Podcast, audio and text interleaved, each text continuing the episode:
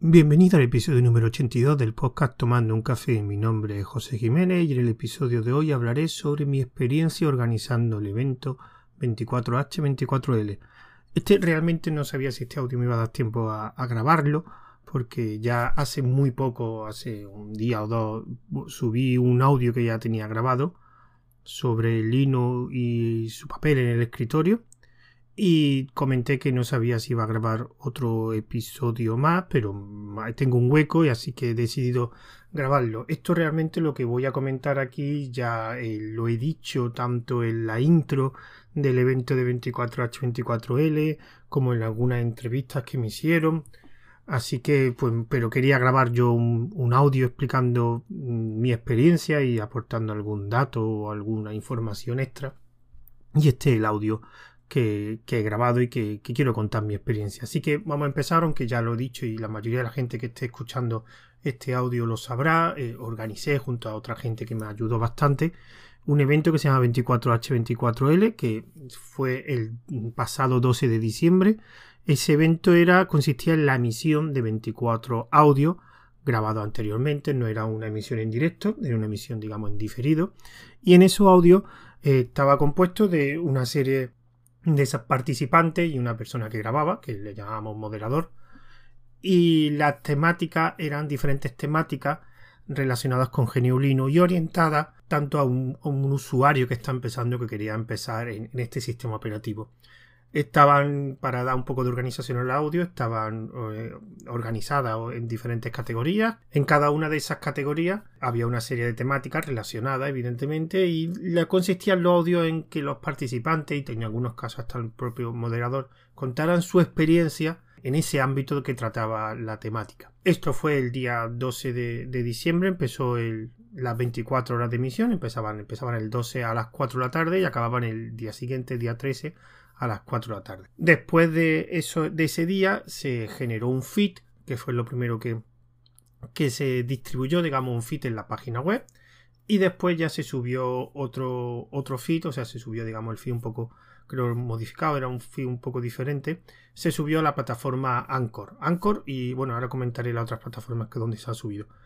Se escogió Anchor porque a, a través de Anchor se distribuye un montón de plataformas, Apple Podcast, Spotify, Pocket etc. Entonces, por recursos y por tiempo era, lo, más cómodo para mí. Los datos de, digamos, de oyentes. Bueno, esto me lo proporcionó eh, Samuel, que fue el que se encargó de montar la infraestructura, el servidor IK, donde se emitió. También montó, bueno, esto montó también Tomás, el servidor de Haber, porque había un chat donde se podía interactuar eh, con, con los oyentes. Y los datos que proporcionó fueron, eh, hubo un pico máximo de 188 oyentes. En la emisión, estoy hablando de oyentes, o sea, personas que estaban escuchando la emisión, y de media yo calculo que eran unos 100, 90 o 100 personas durante las 24 horas la media.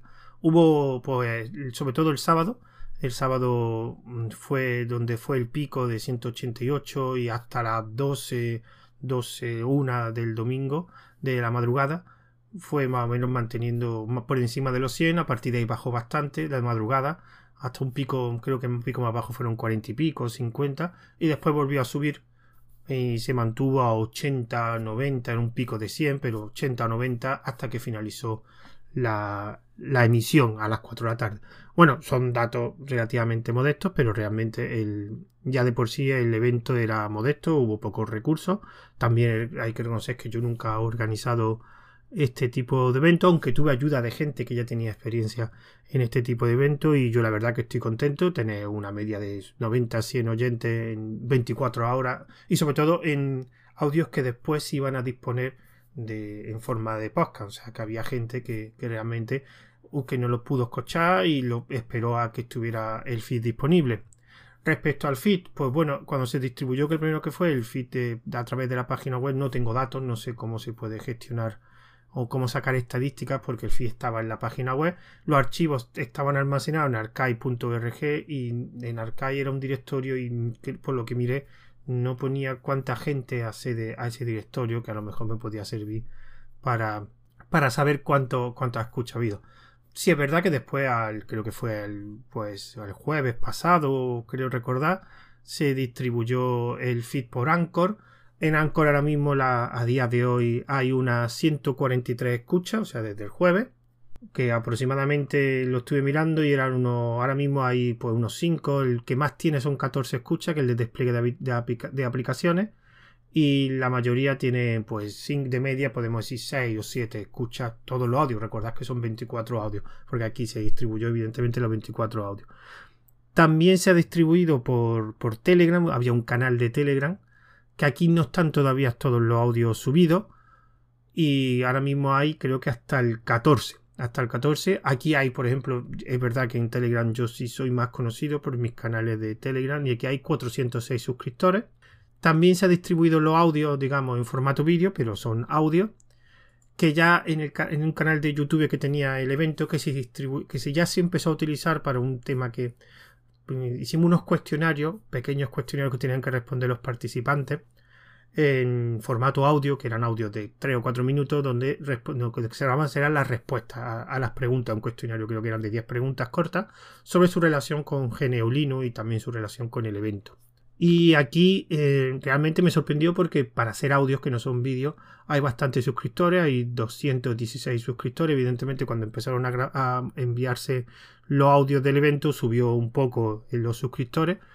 Y, realmente considero que para hacer solo audio está bien. Ya me lo habían dicho que en el tema de YouTube, el tema de, aunque sean audio, había bastante más eh, oyentes de lo que realmente mm, se supone para una plataforma de vídeo.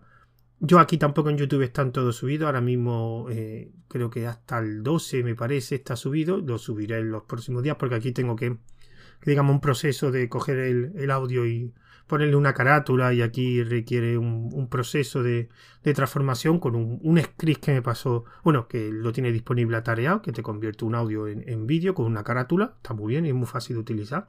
Y respecto al vídeo que vídeo audio que más visualizaciones tiene, es el de diseño gráfico, que tiene al mismo 26 visualizaciones, aunque realmente más el, audio más, más escuchado en YouTube es un audio que tengo en portada, que es explicando el evento 24H24L, que este tiene 244 visualizaciones. Es un audio que subí hace un tiempo explicando el evento, el formato y todo lo demás. Respecto a la experiencia de, organizar un evento. Yo había participado de una forma más directa o indirecta en algún evento anterior, pero yo nunca había entrado en la organización. Yo como mucho había, grabado un audio, pero no había entrado en la organización y realmente para mí esto, esto era nuevo. Y reconozco que aquí he tenido mucha, mucha, mucha ayuda de la comunidad de Geneulino, tanto la comunidad de Geneulino de española como la sudamericana. Aquí tengo que dar, y ya lo dije en la entrevista y en la intro que hice el día del evento, he tenido mucho apoyo de gente de Sudamérica, es cuando yo realmente, gente de Sudamérica, no conozco mucha, ni conozco las comunidades, y aquí ha habido, ha habido gente que ha participado, hay gente que ha estado en la organización y ha ayudado bastante. Así que reconozco que, me ha sorprendido la, comunidad Sudamérica, sobre todo porque no conocía la comunidad española de género, sí conozco a bastante gente, sobre todo en relación con los podcasts. Y cuando eh, y, que, que, estoy muy sorprendido de la comunidad. Me ha apoyado mucho y sobre todo para aquella gente que después se queje de que es verdad que habrá gente que es muy radical con el software libre, gente muy egocéntrica, etcétera. Yo aquí no tengo ninguna mala palabra para la comunidad de Linux porque esa comunidad es la que me ha permitido a una persona semi desconocida como yo en el, ámbito de la comunidad GNU aunque puedo ser conocido un poquito más en Telegram y un poquito en podcast, aunque yo no tengo, mis podcasts no tienen mucho muchos oyentes que digamos como para, digamos, hay otra gente que tiene muchos más oyentes de sus podcasts relacionados con Linux. Y no tengo nada más que buenas palabras para la comunidad porque ha permitido que yo pueda organizar este evento y que conseguir grabar 24 audios y emitirlo un día determinado. Así que ya lo dije varias veces y lo repito otra vez. Muchas gracias a, la comunidad de Geniolino por permitirme hacer este evento. ¿Qué cosas me llevo aparte de eso buena de organizar un, evento? Bueno, primero que he conocido gente muy interesante. Es verdad que yo al principio lo que hice fue proponérselo a la gente que ya conocía, por diferentes motivos, que conocía de la comunidad y sobre todo el mundillo del podcasting relacionado con Linux. Muchos, bueno, varios de ellos eh, participaron y han participado tanto en los audios como en la organización. Y aquí tengo que dar las gracias tanto a Samuel, Sanquejo, también a Juan Feble, que a Lorenzo Aratareado, eh, David y un montón de nombres que seguramente se me olvidarán de gente que tiene podcast de, de Linux y que me han apoyado de diferentes formas o promocionándolo o participando o estando en la organización así que muchas gracias a toda esa gente que ha participado y era lo primero que, quería agradecer. También a aquella gente que no tiene, que son oyentes, pero no tienen, no tienen podcast propios, Tomás, eh, Carlos, Carlos Encalada, que de hecho ahora mismo tiene un podcast Metacast, que de hecho hizo un, episodio comentando su experiencia en, el evento y esa persona me ha apoyado mucho. Además, persona sudamericana que me introdujo en algunas comunidades, que después algunos de ellos hasta de esas comunidades participaron.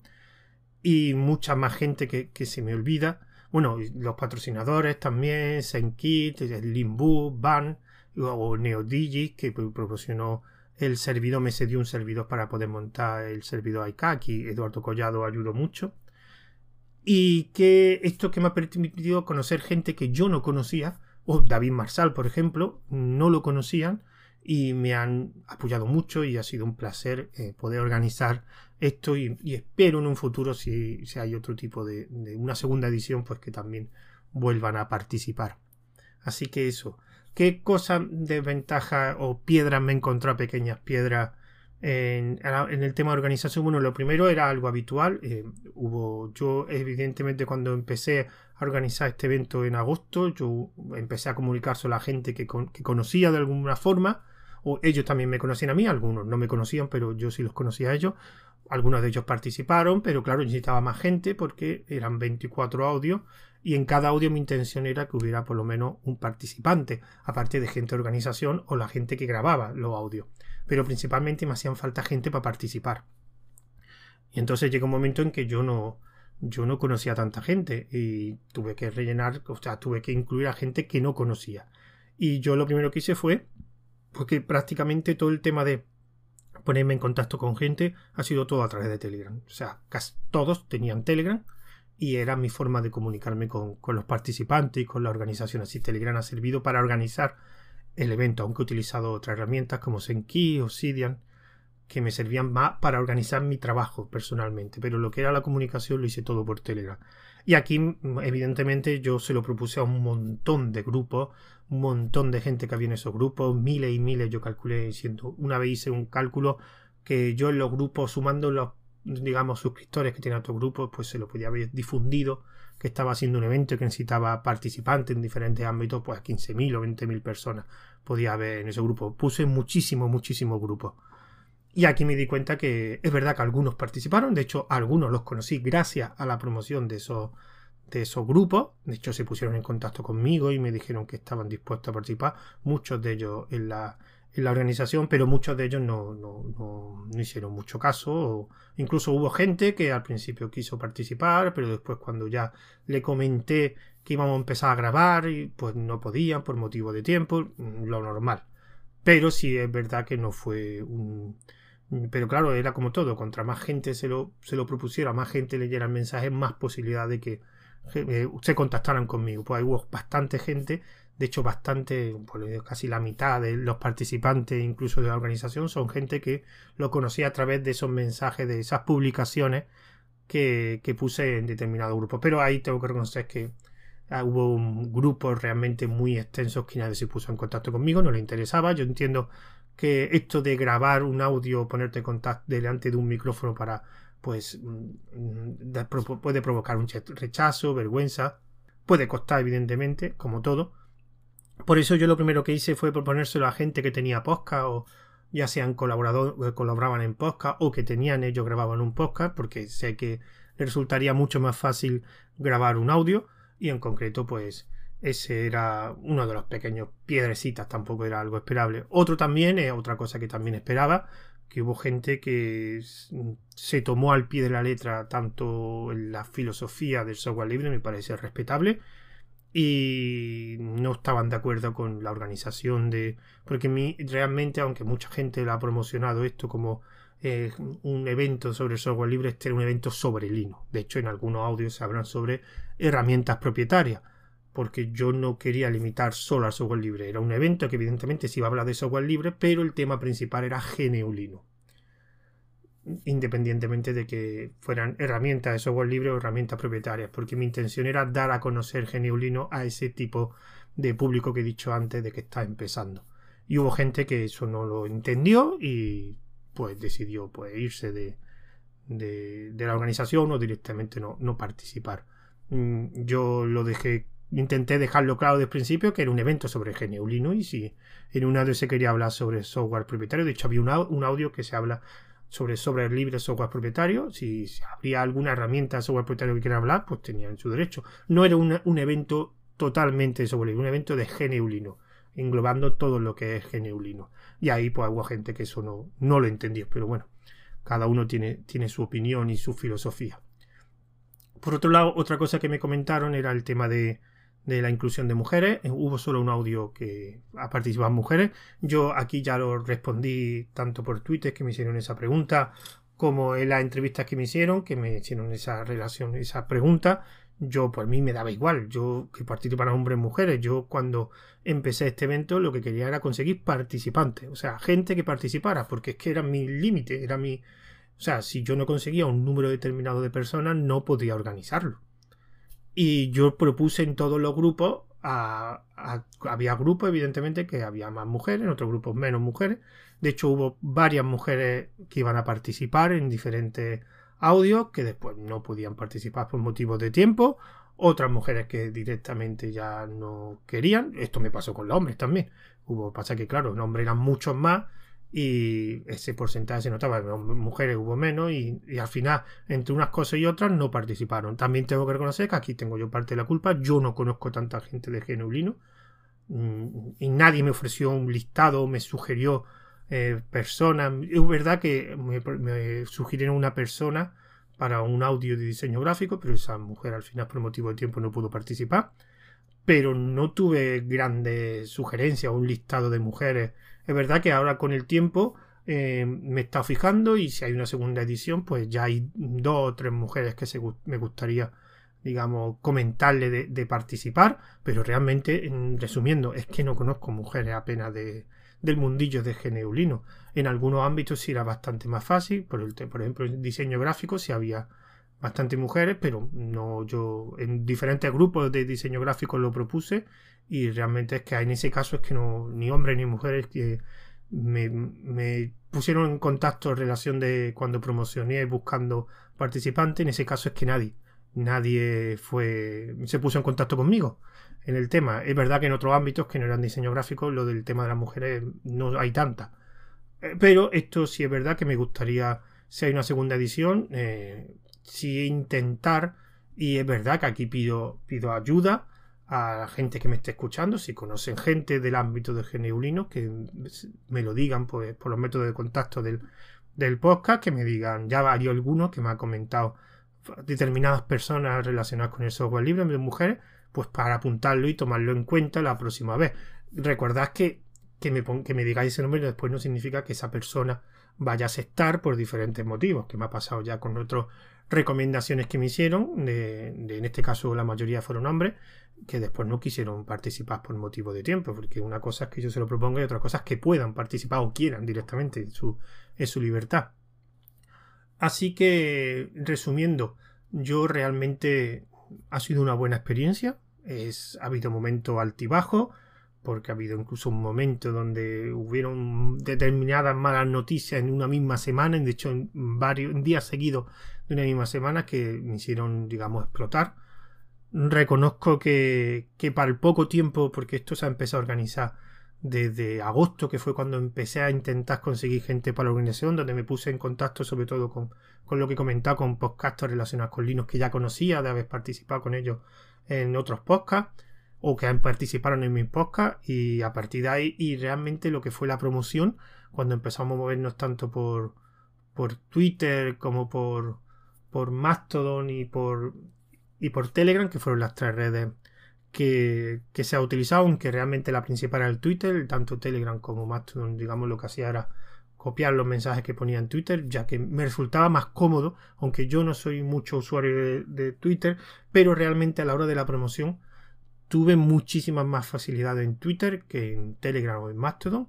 Pues porque en Mastodon eh, y en Telegram hay determinadas limitaciones. Por ejemplo, en Telegram hubo grupos que no me permitían mm, dejar un mensaje de, promocionar el evento para conseguir. Hubo varios grupos que directamente me dijeron que no era temática de su de su grupo y que no se podía poner, digamos, publicidad o promoción de, de otros canales o de otros eventos. Bueno, eh, eso ya me ha pasado varias veces con los grupos de, de Telegram, que hay determinados grupos que no te permiten eh, promocionar otras cosas que no sean suyas. Yo esto lo puedo entender como spam, ya lo dije en un audio hace tiempo, pero me parece una exageración cuando eh, yo ya llevo muchos años en el mundo de Telegram con mis canales y con mis grupos y realmente lo que es promoción de otros grupos no es algo muy habitual en mis canales ni la gente. Es verdad que hay spam eh, pero lo que es promoción de otro grupo mm, no lo veo. No, no sé si es porque está ya la gente no promociona su grupo pero hubo hace tiempo que sí veía que era la moda de todo el mundo quería promocionar su grupo pero ya hace tiempo que no es algo habitual. O sea, de vez en cuando hay alguien que me dice, oye, ¿puedo promocionar mi grupo? Pero muy de vez en cuando. O sea, yo no, te, no entiendo ese miedo, sobre todo cuando quieres promocionar un grupo también de geneulino o un evento de geneulino, que la gente tenga tanto miedo. Yo, yo, porque claro, el público objetivo no era público de geneulino, sino gente que estaba empezando GL1. Entonces, mi intención, aparte de promocionarlo en los grupos de, de geneulinos, pero allí lo que había principalmente eran usuarios ya de geneulinos. Y mi intención era en gente que fuera un perfil para geneulinos, pero que a lo mejor no todavía no estaba empezando, pero quería empezar. Y en ese tipo de grupos, no lo voy a decir los nombres, en ese tipo de grupos me rechazaron la promoción, aunque yo le expliqué, mira, es que estoy intentando conseguir y el evento está enfocado a, a, digamos, a conseguir o dar información a esa gente que está empezando o quiere empezar en GL1, pero en esos grupos no me permitían. No, no decían que no era temática de su grupo y no pudo promocionar el evento allí. En otro grupo de Geneulino, aquí tengo que conocer, salvo en un grupo que no me hicieron ni caso, no me dejaron. Yo que pedía permiso al administrador y no me respondió ni me hizo caso. Pero en los demás grupos de, relacionados con Geneulino, porque de hecho después estuve suscrito a su grupo, porque claro, eh, aquí tuve mucho apoyo. Hubo, de hecho, unos grupos tanto en Sudamérica como, como en el grupo de Lino en España tuve mucho apoyo y de hecho ellos mismos me, me promocionaban y me iban poniendo noticias. Y cuando por ejemplo saqué la parrilla de emisión ellos mismos eh, lo promocionaron en su grupo aquí es verdad que se portan muy bien pero eso es una cosa que tiene Telegram que hay algunos grupos que son muy suyos y que no permiten aunque no sea spam sino simplemente evento hay gente que no que no permite que sus grupos son suyos y son muy cerrados. Pero bueno, esa es su política y esa hay que respetarla. Respecto a Mastodon, el problema que tuve, sinceramente, es que hay muy poca gente. Es verdad que en Mastodon he tenido para poca gente que, que me sigue, porque creo que la cuenta mía le siguen, creo que son 87 o 88, a los 90 no llegan seguidores, pero sí es verdad que cualquier post que hacía en Mastodon era muy retuiteado, como se llama en Mastodon, retweet creo que se dice, y tenía mucho seguimiento y mucha, mucha promoción para lo pequeño que era. Y aquí reconozco que, pero es que son pocos realmente. También está muy poco tiempo. O sea, una de las cosas que quiero después, si hay una segunda edición, es la promoción durante bastante más tiempo.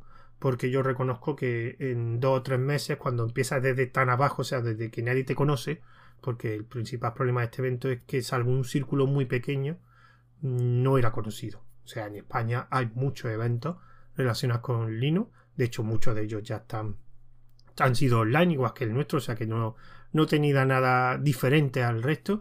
Y, pero claro, el, que yo estaba organizando era muy pequeño y en partida de muy pequeño. Es verdad que con el tiempo se ha difundido bastante y hemos conseguido eh, más seguidores y que se escuche más, pero no, si era un círculo pequeño. Y un motivo podía ser precisamente que, que ha sido poco tiempo. Ha sido muy, muy poco tiempo, dos meses, tres meses lo que hemos hecho de promoción.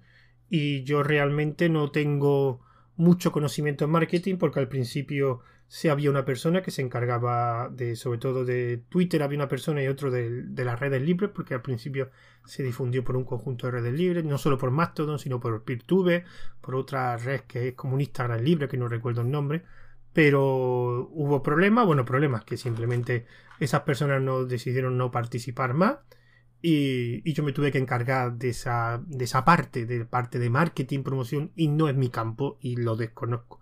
Y aquí sí realmente posiblemente haya cometido muchos errores a la hora de promocionar por desconocimiento simplemente. De hecho, es una de las cosas que si hay una segunda, una segunda edición me gustaría mejorar, que es que hubiera alguien encargado y que supiera de, eso, de redes sociales. Ya mi caso es que no, no conozco, o sea, yo Telegram sí lo uso bastante, pero yo Twitter lo uso muy poco y Mastodon empecé a usarlo cuando se creó la cuenta de, de Mastodon evento y es una cosa que tiene que mejorar. Eh, lo demás, eh, ¿habrá cuál será el futuro? Como he dicho, no sé si va a haber segunda edición. Mm, lo que sí pretendo es que si hay una segunda edición sea un poco diferente a esta. O sea, no quiero que sean otra vez 24 audios relacionadas con temáticas, porque es verdad que me han quedado temáticas, incluso categorías que ya tenía pensada, pero que por diferentes motivos no las pude escoger. O sea que tengo ahí, digamos, como plan B, si no consigo una segunda idea o otra forma de, de organizar el evento, otro, otro, tipo de comunicación, pues puedo mm, volver al, al, original y con otros 24 audios, pero con otras temáticas y otras categorías, porque si me han quedado algunas categorías y audio ahí, digamos, en el baúl. Pero mi intención era buscar otra forma de. Tengo varias ideas de hacer el evento 24H, 24 horas, pero de otra forma diferente o con cambio que no sean otra vez los 24 audios.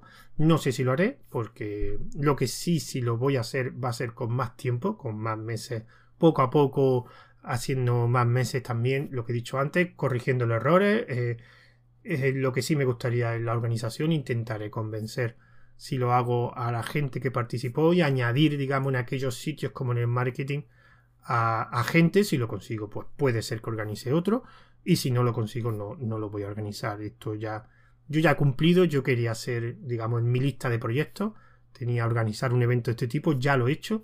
¿Me gustaría que hubiera una segunda edición? Sí, pero me gustaría una, una segunda edición si es mejor que la primera. Si veo que no puede ser mejor que la primera, es absurdo hacerla, no, no, voy, a, no voy a repetirlo. Por otro lado, lo que sí pretendo, y quiero, digamos, enfocarlo bastante más hasta que piense si hay una segunda edición, es el canal de YouTube. En este caso lo que quiero es hacer una serie de charlas temáticas. Esto es una idea que así me soltó una persona que me puse en contacto con él, que no me acuerdo su nombre, era de la comunidad general sudamericana y quiero hacer directo hablando de un tema, una temática relacionada con Género He dicho, ya tengo los dos temas que me gustaría intentar conseguir gente, porque mi idea es conseguir por un lado gente de Sudamérica y gente de España. Y aparte, pues hablar de un tema en común desde esos dos puntos de vista. Y el primer tema que quiero poner en práctica o intentar organizarlo sería pues un directo hablando sobre el blog de Linux simplemente la experiencia a la hora de montar un blog de Linux. Ahora que el tema de los blogs está de capa de caída, también ver el futuro de los blogs de Linux.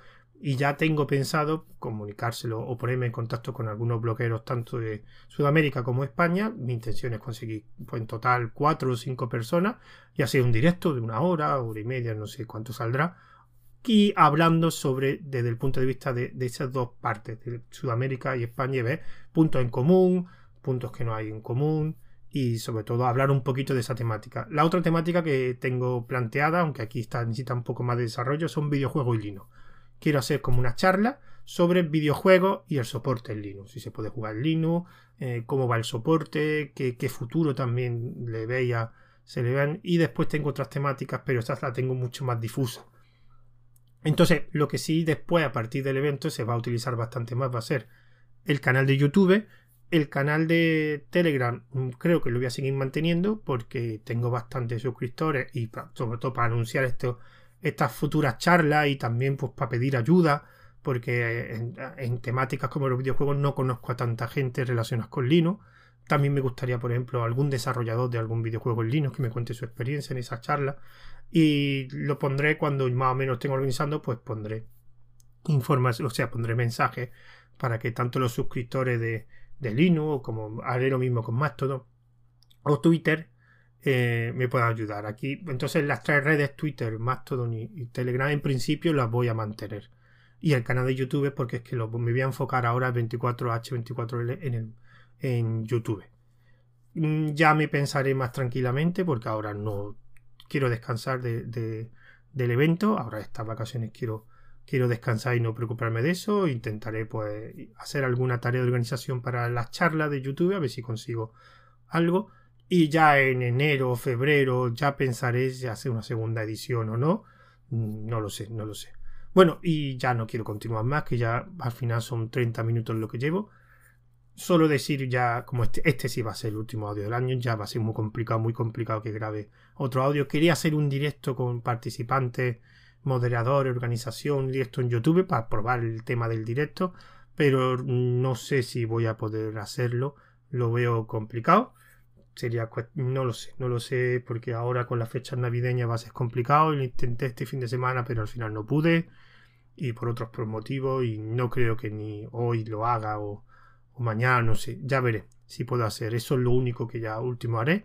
Lo, mis podcasts, este y todos los que tengo, tengo todavía uno que, que tengo grabado de ARM para todos, que lo intentaré publicar esta noche. No voy a grabar más ya este enero, hasta enero que ya volveré, digamos, de este descanso o parón que he tenido con los podcasts, que de hecho ya, ya he publicado uno que ya tenía grabado y este que lo estoy grabando ahora mismo. Y solo desearos pues felices fiestas en estas fiestas un poco diferentes y que no son no está la normalidad que, que suele haber, pero aún así espero que disfrutéis de, de estas fiestas y que más o menos como se pueda sea una fiesta entrañable y entre comillas que podáis visitar toda la familia, ya sea de forma física o de forma online. Así que felices fiestas. Antes voy a decir los métodos de contacto. Esto hay una cuenta de correo que es tomando un café arroba e, una cuenta de Twitter que arroba tomando guion bajo un guion bajo café, un grupo privado de oyentes que si queréis ver el nombre porque es privado está en el mensaje anclado del canal de Telegram tomando un café que ahí eh, subo tanto el audio en MP3 como en OGG y también se va a distribuir este podcast por Wosca, Ivos y Anchor FM.